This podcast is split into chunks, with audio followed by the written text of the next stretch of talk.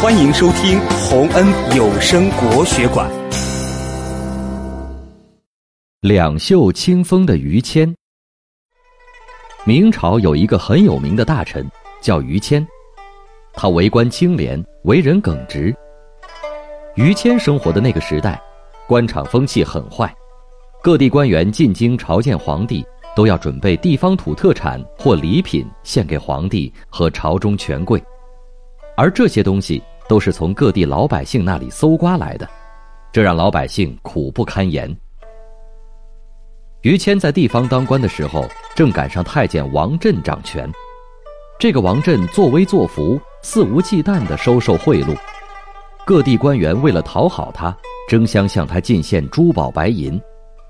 每逢重要节日，觐见王振的官员必须献上白银百两，若能献上白银千两。还能得到酒食款待，而于谦每次去京城办事，却从来不带任何礼品。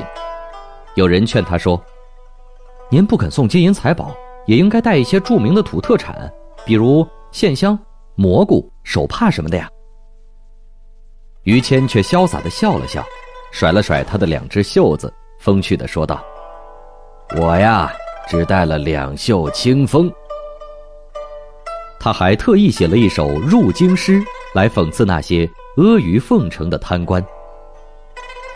绢帕蘑菇与线香，本资民用，反为殃。清风两袖朝天去，免得驴言话短长。这首诗的意思是说，绢帕、蘑菇、线香这些东西。本是百姓自己享用的，可是因为贪官污吏的搜刮，他们反而给百姓带来了灾难。我什么也不带，只带两袖清风去朝见天子，以免百姓不满。这首诗嘲讽了进贡的歪风，表现了于谦清廉为官，不愿同流合污的铮铮风骨。两袖清风这个成语也由此流传下来了。